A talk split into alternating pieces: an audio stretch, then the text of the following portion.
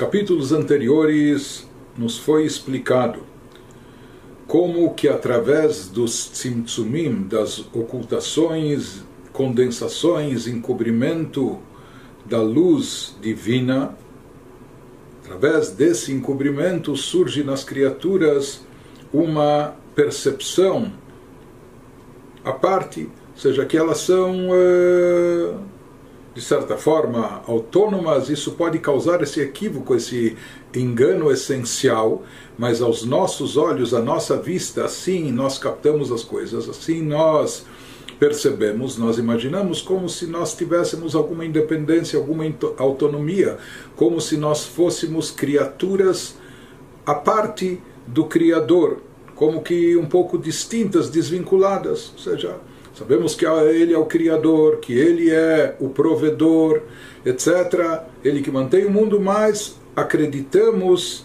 que nós, podemos acreditar no fundo, no íntimo, que nós também temos um certo poder, uma certa autonomia. Isso acontece porque nós nos sentimos distintos, apartados, separados de Deus. Por que, que nós nos sentimos separados, apartados? Nós falamos que tudo isso é uma consequência do tzimtzum, da condensação da luz divina, do encobrimento, da ocultação da luz divina de forma muito acentuada isso faz com que nós tenhamos, essa, tenhamos a possibilidade de sentir as coisas dessa maneira, de ter essa percepção de separação, de desvinculamento do Criador. Por outro lado, daqui nós entendemos, ou seja, onde há, se, se não de fato e na realidade, porque como nós falamos, na realidade não existe essa separação, nem existe essa possibilidade. Ou seja, na percepção de Deus, que essa é a percepção real, todos os mundos estão completamente integrados dentro dele, todos os mundos, universos estão completamente unificados com ele, são completamente de dependentes, etc. É? Recebem sua energia para a existência, a energia vital de Deus e, portanto, são completamente nulificados diante dele, a tal ponto que, como afirmamos, como dizemos nas nossas rezas, não há diferença nenhuma para Deus entre antes e depois da criação do mundo. Porém, na nossa percepção, na percepção das criaturas, parece haver uma, uma separação, um distanciamento. Por que, que parece haver esse distanciamento? Em função do encobrimento da luz divina. O que causa e provoca isso é que quando essa luz divina se manifesta e chega até os universos criados, sejam universos espirituais ou o mundo terrestre material, ela vem muito condensada, ela vem muito diminuída, ela vem muito oculta e encoberta. Isso faz com que a criatura possa se sentir aos seus olhos, possa ter essa percepção que ela é autônoma e independente. Daqui a gente entende e deriva também o contrário e o oposto, que é aquilo que ele vai nos elaborar agora no capítulo 23. Ou seja, naquilo onde brilha e ilumina a luz divina de forma revelada, ou seja, aquilo que não foi sujeito e submetido ao tzimtzum, a uma diminuição, contrição, condensação da luz divina, onde não houve encobrimento, lá paira de forma revelada e evidente a luz divina. Portanto, nessas criaturas, nesses seres, enfim, nesses elementos há uma evidência da sua unificação com Deus, ou seja, se percebe de forma evidente o quanto estão unificados com a divindade, totalmente unidos a Deus, unificados com Deus, sem qualquer encobrimento, sem qualquer distanciamento. Ou seja, uma vez que não houve nesse caso, o encobrimento da luz divina, que é esse encobrimento que faz as criaturas se sentirem à parte, não é?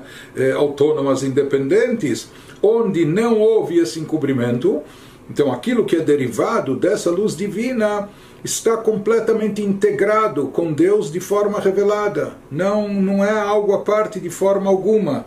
Isso que ele vai nos, nos explicar nesse capítulo, como a Torá não é dual, ou seja, na Torá não há dualidade, a Torá está de forma evidente completamente integrada e unificada com a divindade.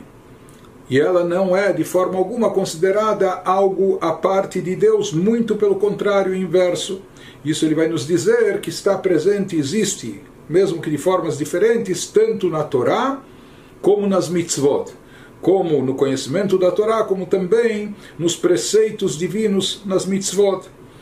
Que sobre isso, sobre Torá e mitzvot, não foi aplicado o tzimtzum, não houve o encobrimento e diminuição da luz divina presente sobre eles, portanto, sobre a Torá e mitzvot, diferente de todos os outros seres e criaturas dos mundos espirituais ou do universo material, sobre eles há uma revelação divina evidente, intensa, porque eles não foram submetidos a esse tzimtzum, a essa diminuição, condensação e ocultação da luz divina.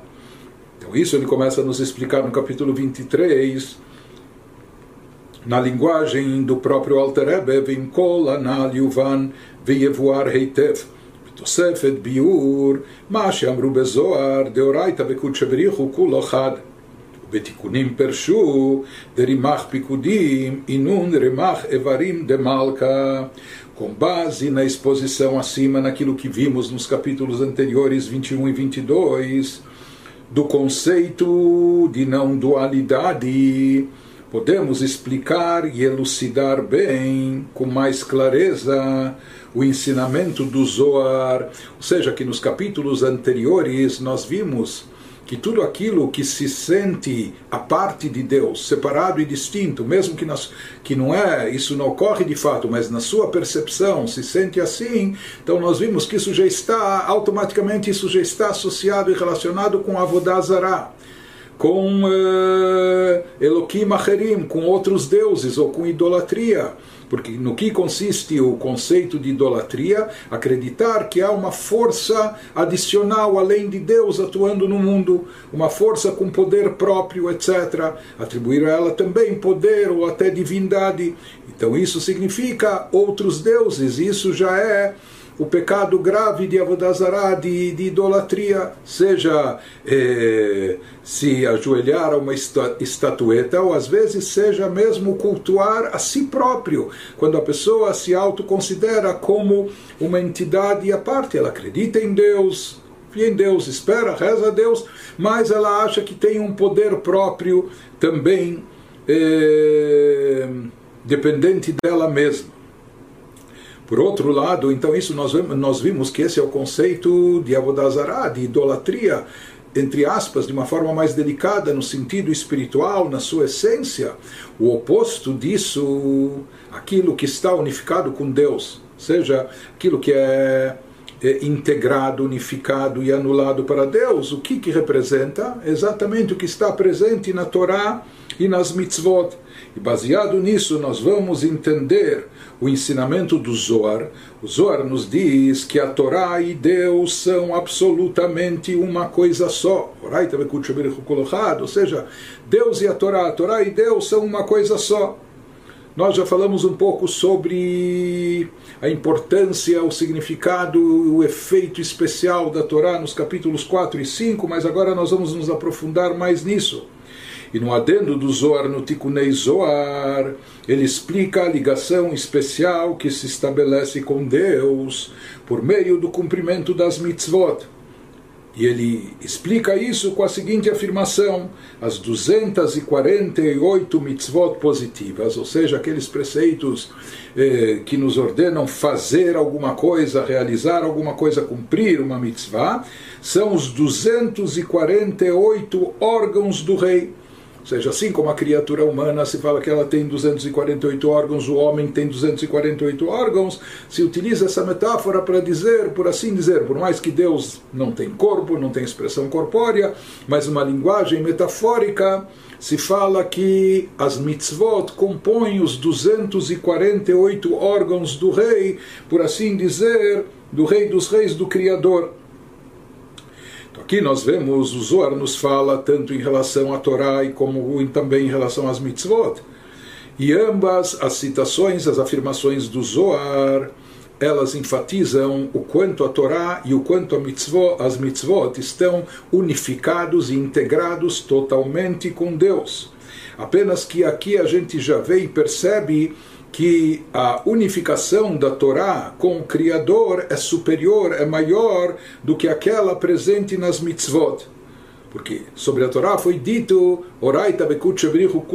que a Torá e Deus são uma coisa só, enquanto que sobre as mitzvot se fala que as mitzvot são os órgãos do rei. Não é? Como um corpo que é composto de órgãos, etc. Então uh, faz parte do rei. Enquanto que a Torá é o próprio rei, a Torá é uma coisa só com Deus. Então, ele vai nos explicar aqui no que consiste essa unificação total e absoluta de Torá e Mitzvot com Deus, com o Criador, e ele começa nos explicando pelas mitzvot. Ele inicia aqui elaborando o assunto das mitzvot, que são consideradas os órgãos do rei. לפי שהמצוות הם פנימיות רצון העליון וחפצו האמיתי המלובש בכל העולמות העליונים ותחתונים להחיותם.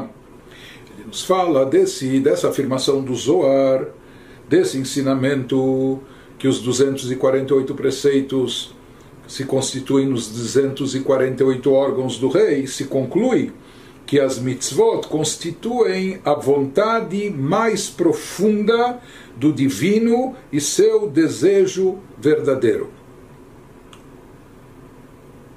As mitzvot representam o âmago de Deus enquanto vestido, entre aspas, em todos os mundos criados, superiores e inferiores, para lhes dar energia vital.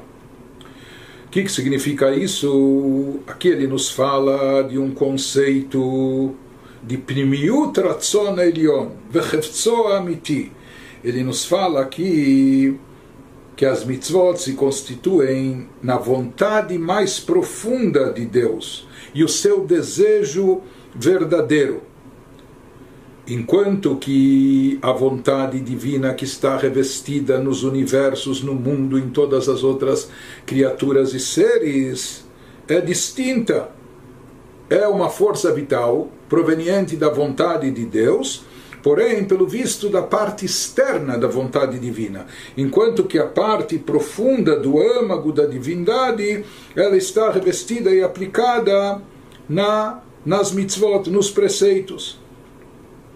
Que a gente que a gente vê na prática, se a gente quiser ilustrar isso, exemplificar, eh, no próprio ser humano, tentando entender como as coisas são dentro de nós mesmos, nós também temos primiut aratzon, a vontade mais profunda do nosso ser, e a gente tem a vontade mais externa e superficial.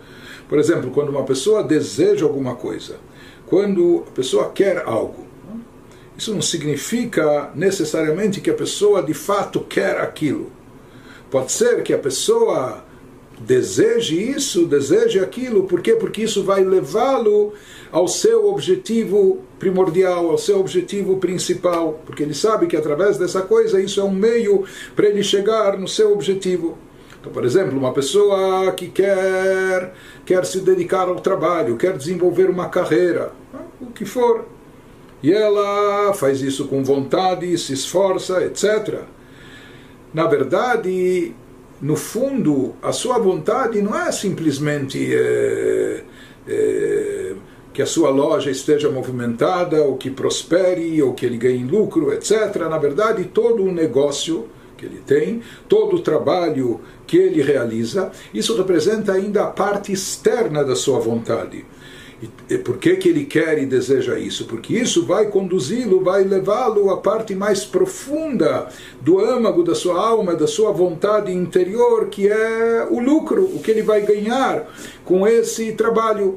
É, o lucro que ele vai obter, o dinheiro que ele vai ganhar, mas o dinheiro em si também não é o seu objetivo final. Na verdade, o seu objetivo final é que ele possa sustentar de forma digna a sua família, que ele possa ter uma boa qualidade de vida, etc. Então, essa sim é a sua vontade interior. Isso é o que está no âmago da sua alma. Isso que ele tem vontade de trabalhar, isso que ele tem vontade de lucrar, etc. Ele tem de fato essa vontade, mas isso ainda é a expressão externa e, de certa forma, superficial da sua vontade, porque a sua vontade mais profunda, na realidade, consiste em, em querer ter os recursos necessários para que ele possa levar uma boa vida, para que ele possa proporcionar aos seus familiares uma boa qualidade de vida. Assim também, tomando essa ilustração como exemplo, nós podemos transpor isso para o plano superior, guardadas as devidas proporções, é claro. Podemos dizer, na verdade, se o mundo está existindo é porque assim Deus quer, assim Deus desejou.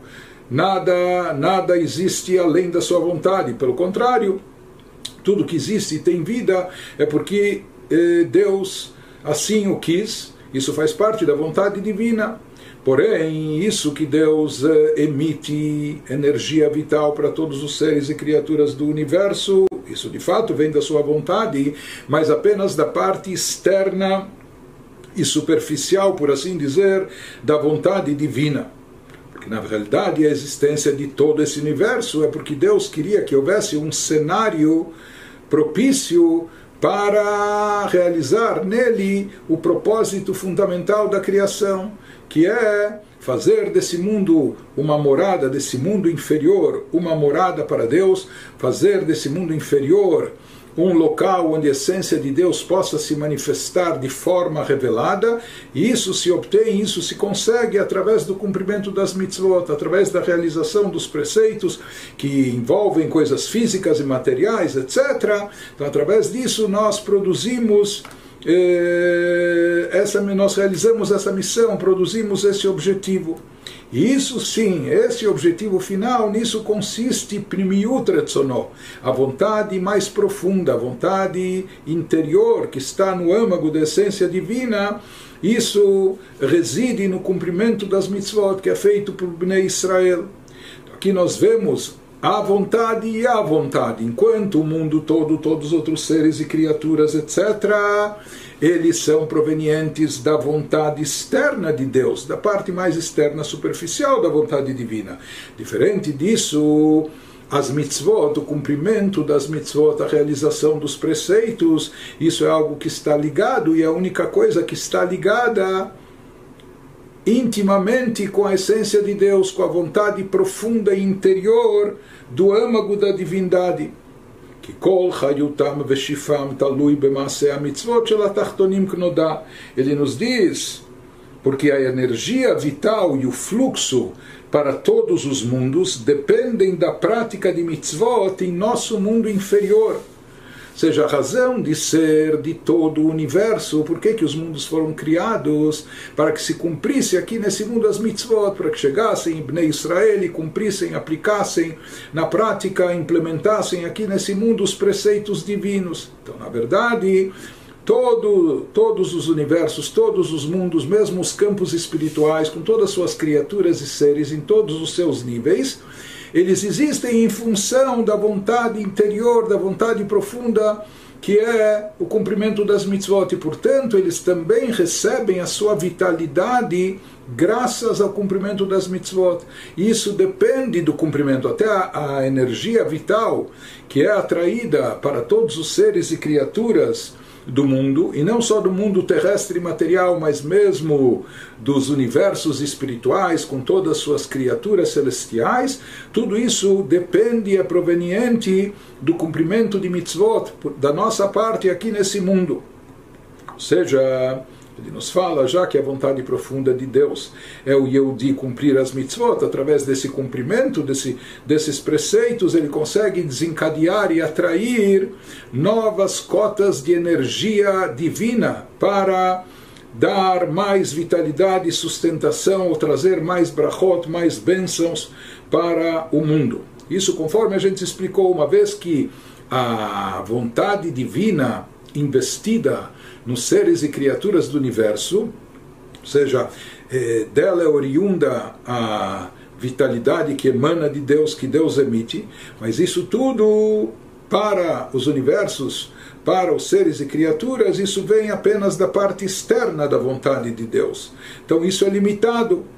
Uma vez que a vontade divina já presente no cumprimento das mitzvot é a parte mais profunda, então na verdade todo o resto depende, porque o objetivo é esse. Se a gente pegar, pegasse o mesmo exemplo que a gente mencionou do sujeito que tem uma lojinha ou que ele tem algum, algum empreendimento comercial, algum negócio, é? que na verdade o objetivo dele não é o negócio per si, mas é o lucro que ele vai obter desse negócio. Por isso, na prática, se ele tiver, se o negócio está sendo bem sucedido, e ele tem um grande lucro, então ele vai investir mais nesse negócio. Por quê? Porque ele está atingindo o seu objetivo, ele está conseguindo faturar, isso está lhe proporcionando aquilo que ele deseja, que é a boa qualidade de vida. Porém, se o negócio não estiver dando lucro, o negócio está quase empatando ou não está ganhando grande coisa, Talvez ele até mantenha o negócio aberto, mas ele vai se ocupar daquilo sem tanto entusiasmo, sem tanta vontade. E às vezes ele pode até cogitar mudar de ramo, fechar aquele negócio, já que o objetivo dele não é apenas manter a loja aberta, por mais que essa loja ele herdou dos seus pais, o que for, porque ele tem um objetivo. O objetivo dele é lucrar aqui. Da mesma maneira, a gente pode ir transpondo isso é, para o plano superior, a gente pode dizer, quando um Yehudi cumpre as mitzvot, com isso ele está trazendo lucro. Não é? Isso está fazendo o mundo faturar, ou seja, o negócio está valendo a pena. Isso engrandece, o negócio está se atingindo o objetivo e com isso, eh, quando o negócio está valendo a pena, se investe mais ainda nesse negócio. Dessa mesma forma, a Kadosh Baruch Hu, Deus, ele investe mais energia ele proporciona mais vitalidade ao mundo no momento que as mitzvot são cumpridas e realizadas.